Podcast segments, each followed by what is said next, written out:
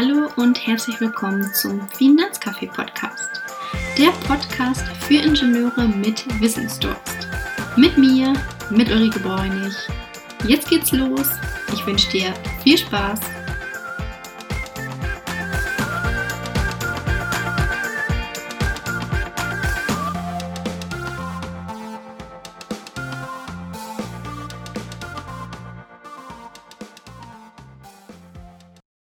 In meiner heutigen Podcast-Folge möchte ich dir gerne aufzeigen, welche Arten von Immobilieninvestitionen es gibt, mit, welche, mit welchen ich mich tagtäglich beschäftige, damit auch ganz genau du weißt, welche zu dir passt.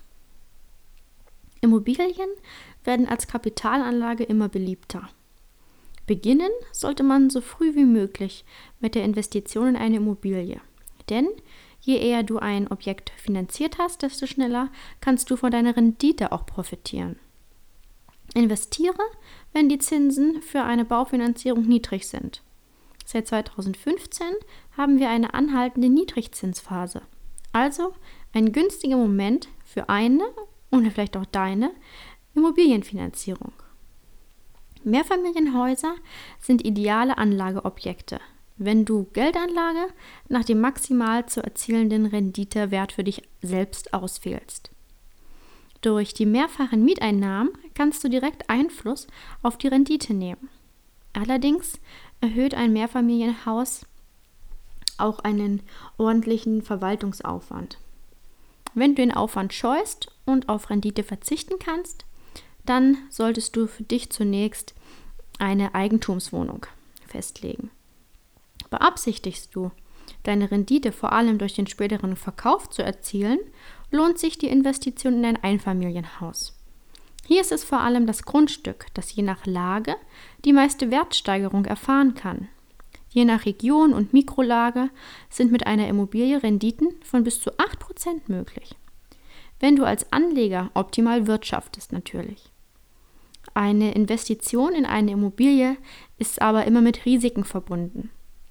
So zum Beispiel auch Renovierungskosten oder zum Beispiel auch, wenn mal potenzielle Leerstände mitkalkuliert werden müssen oder Steuerzahlungen.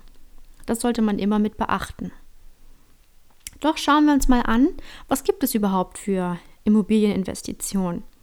Da haben wir die Neubauimmobilien.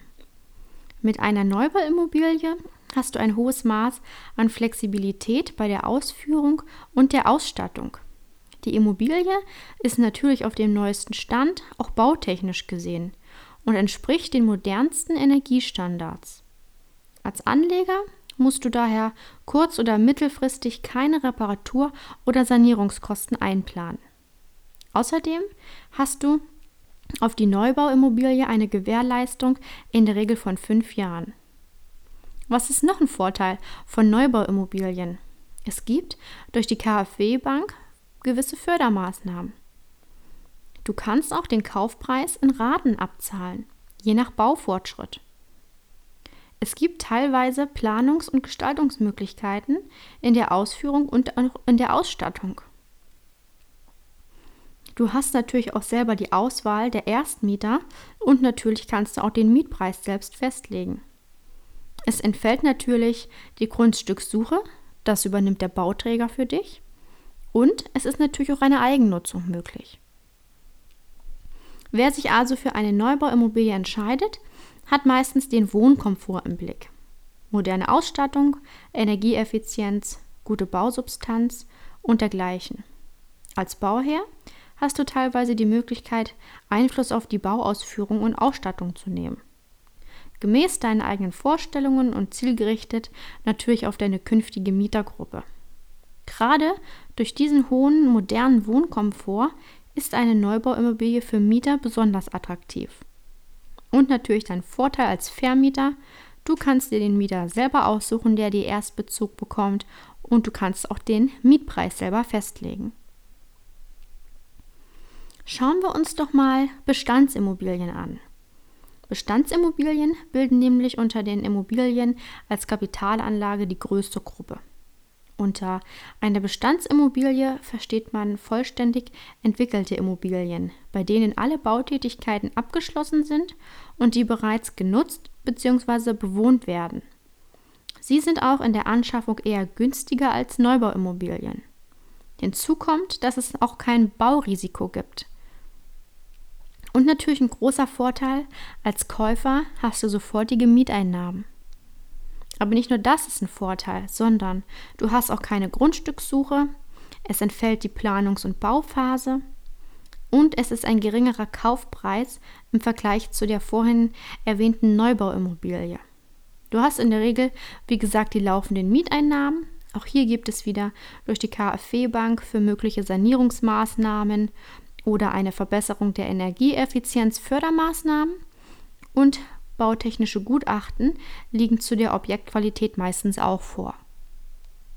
Entscheidend für den Marktwert der Bestandsimmobilie ist natürlich der Standort, die Nutzungsmöglichkeit und auch der Modernisierungsstand. Dabei solltest du darauf achten. Ältere Häuser sind oft nicht mehr auf dem neuesten Stand der Bautechnik und haben möglicherweise keine optimale Dämmung zum Beispiel. Daher sich, lässt sich ein genauer Überblick über den bautechnischen Zustand durch ein Gutachten zu der Immobilie einholen. Deswegen plan bei deiner Investition in eine Bestandsimmobilie auf jeden Fall Sanierungs- und Instandhaltungskosten mit ein. Kommen wir zu den Mikroapartments, auch eine sehr beliebte Investitionsmöglichkeit, ob für Studierende, Pendler oder Singles. Sie alle suchen etwas Kleines, was zentral gelegen ist und mit bezahlbarem Wohnraum. Das Angebot ist meistens knapp und für Mikroimmobilien wächst der Markt deswegen nur langsam. Daher sind sogenannte Mikroapartments für Anleger eine interessante Option. Doch was genau ist jetzt ein Mikroapartment? Unter Mikroapartments versteht man kompakte, voll ausgestattete Zimmer mit einer Wohnfläche bis ca. 30 Quadratmeter, die für eine bestimmte Zeit vermietet werden. Die erzielbare Rendite liegt meist über den klassischen Neu- oder Bestandsimmobilien und hat natürlich auch geringere Anschaffungskosten. Welche Vorteile gibt es hier? Klar, du hast auf jeden Fall relativ niedrige Einstiegspreise bzw. Investitionen wegen den kleineren Einheiten. Du hast meist auch höhere Renditen im Vergleich zu den klassischen Immobilien. Und auch ein großer Vorteil, wie ich finde, ist es ein Rundum-Service-Paket durch den Bauträger dabei. Vermietung, Verwaltung, Betrieb. Dann gibt es ein Mietpool-Konzept, das Schutz gegen Mietausfall bildet. Teilweise kann man das auch eigen nutzen oder den Vorschlag eines Mieters machen.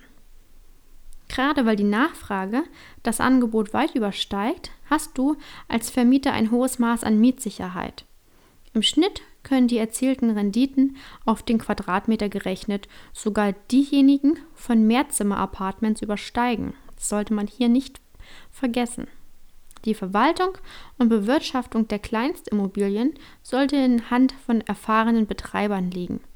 So muss man sich als Anleger auf jeden Fall nicht selbst um Sachen wie Renovierungen oder Mieterwechsel kümmern.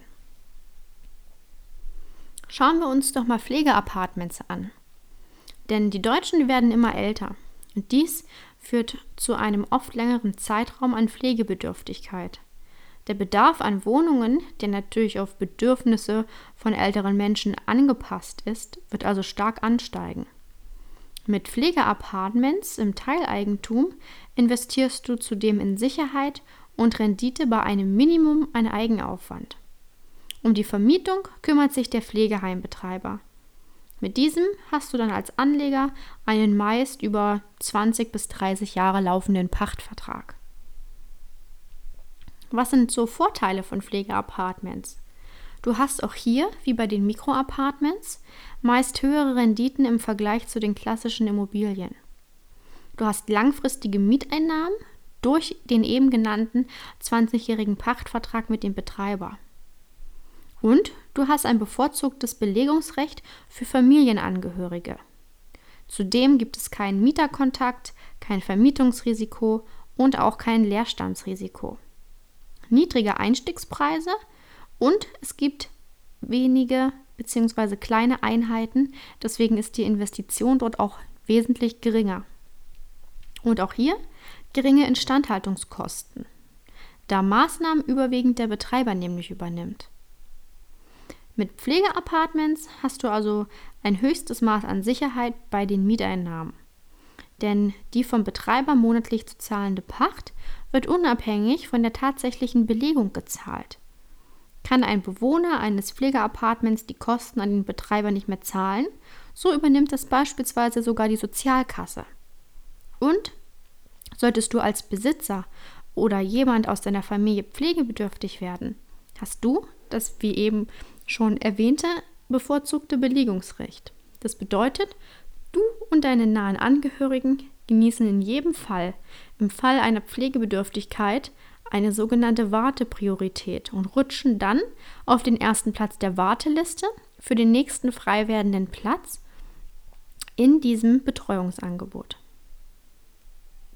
Schauen wir uns noch Sanierungsobjekte an oder auch Denkmalobjekte. Denkmalimmobilien sind historische Bauwerke, die wegen ihrer Beschaffenheit, ihrer Bauweise, ihrer Geschichte oder anderer wichtiger Gründe für die Menschheit erhalten bleiben sollen. Mit dem Kauf einer Denkmalimmobilie leistest du also einen Beitrag zum Denkmalschutz. Der Staat honoriert dies mit attraktiven steuerlichen Vergünstigungen. Diese Vorteile gibt es auch beim Erwerb einer Immobilie von sogenannten Sanierungsgebieten. Was sind die Vorteile von einem Denkmalobjekt oder einem Sanierungsobjekt? Ich denke mal, der größte Hebel ist auf jeden Fall der Steuervorteil durch erhöhte Denkmal- und Sanierungsabschreibungen, aber auch die Beteiligung an der Erhaltung von städtischem Kulturgut. Zudem ist auch hier eine Eigennutzung möglich. Du kannst auch hier wieder den Mieter und den Mietpreis festlegen. nach der Fertigstellung von Niveau und kannst du auch Neubau durch Kernsanierung auf jeden Fall mit in Betracht ziehen. Das Finanzamt fördert nämlich nicht nur die Sanierung der Außenfassade des Gebäudes, sondern auch die grundsätzliche Sanierung und Modernisierung von dem Gebäudeinneren. Bei Vermietung kannst du den Sanierungsaufwand acht Jahre mit jeweils neun und vier weiteren Jahren mit jeweils sieben Prozent steuerlich geltend machen. Eigennutzer können allerdings die gesamten Kosten für die Sanierung nicht ansetzen, sondern nur einen Gesamtanteil von 90 Prozent und die auch aufgeteilt nur über zehn Jahre. Mit einer Denkmal- bzw. Sanierungsimmobilie profitierst du aber nicht nur von den hohen Steuervorteilen. Die Kernsanierung steigert nämlich auch gleichzeitig den Sachwert und auch die Attraktivität für zahlungskräftige Mieter. Schauen wir uns nochmal zum Schluss die Globalimmobilien bzw. Zinshäuser an. Mit dem Erwerb von Globalimmobilien bzw. Zinshäusern sind Sie bzw. du alleiniger Eigentümer von dem kompletten Gebäude. In der Regel handelt es sich hierbei nämlich um ein Mehrfamilienhaus. Die Bandbreite reicht hier von Neubau über Bestands bis hin zu Denkmalobjekten. Also die Vorteile sind auf jeden Fall keine Aufteilung nach Wohneigentum und auch gegebenenfalls wieder hier ein Steuervorteil durch erhöhte Denkmal- bzw. Sanierungsabschreibungen. Globalobjekte bieten als Kapitalanlage für kapitalstarke und erfahrene Investoren gute Renditen, natürlich bei ausgewogenem Risikoprofil. Wegen relativ hoher Investitionssummen sind sie geeignet für zum Beispiel institutionelle Investoren oder vermögende Privatkunden oder Family Office ab einer Investition von ca. 1,5 Millionen Euro. Also abschließend kann man nur sagen, Immobilien sind wegen ihrer Renditechance ein attraktiver Anlagebaustein und als Sachwert ein solider Schutz natürlich vor Inflation. Zudem macht das historisch niedrige Zinsniveau die Finanzierung aktuell besonders attraktiv.